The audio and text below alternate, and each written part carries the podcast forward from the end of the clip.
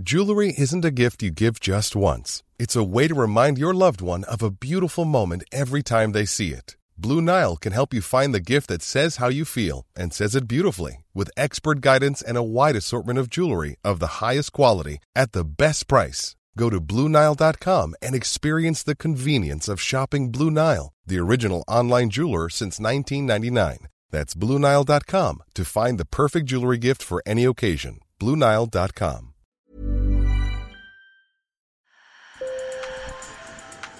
Bonjour. Hello. Hola. Marhaba bikoum. Sur le fil, Le podcast d'actu de l'AFP.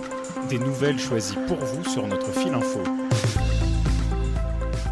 On l'appelle le grand hamster d'Alsace, ou encore Chrysetus chrysetus en latin, ou Kornferkel en alsacien.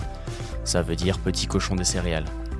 L'espèce est en voie d'extinction, mais dans la région, ses défenseurs ont gagné quelques batailles. La plus emblématique est sans doute liée à la nouvelle autoroute qui contourne Strasbourg et qui empiétait sur son territoire. Celle-ci n'a pu être mise en service qu'après des engagements pris par Vinci Autoroute, son gestionnaire. Un programme de préservation de l'espèce et un plan de réintroduction.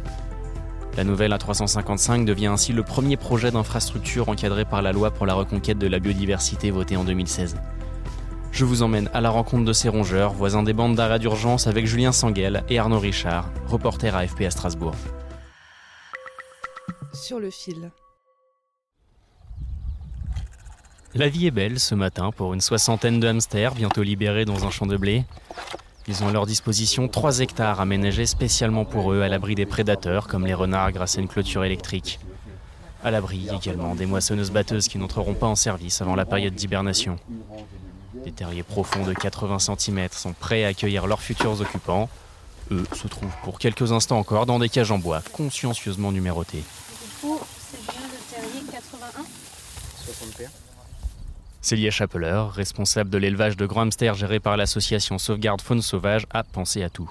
En fait, on va les relâcher par ligne, en alternant mâle-femelle, et en avance, on a préparé quel hamster irait dans quel terrier pour éviter la consanguinité. Et euh, on relâche jamais deux hamsters d'une même portée sur une même parcelle. Dernière vérification, et c'est parti. Donc, du coup, on place une grosse poignée de nourriture au fond du terrier. Elle tire sur la trappe de la boîte, et l'animal tombe au fond du terrier. Ouais, c'est bon. Le trou est immédiatement recouvert de paille. L'idée, que l'animal s'habitue à son terrier avant d'en ressortir à la tombée de la nuit, quand les rapaces ne seront plus aux aguets. Arnaud Guillemin, responsable environnement chez Vinci Autoroute, explique la démarche. Comme c'est une espèce protégée, on a euh, des, des populations très faibles. Et l'idée, c'est que les hamsters qu'on relâche se reproduisent pour recréer une nouvelle génération et donc augmenter les populations locales. Au plus bas, en 2013, on ne recensait des terriers que dans 13 communes de la région, contre 329 40 ans plus tôt. Jusqu'en 1993 et le classement des grands hamsters comme espèces protégées, on pouvait en fait les éliminer légalement puisqu'ils étaient considérés comme des nuisibles.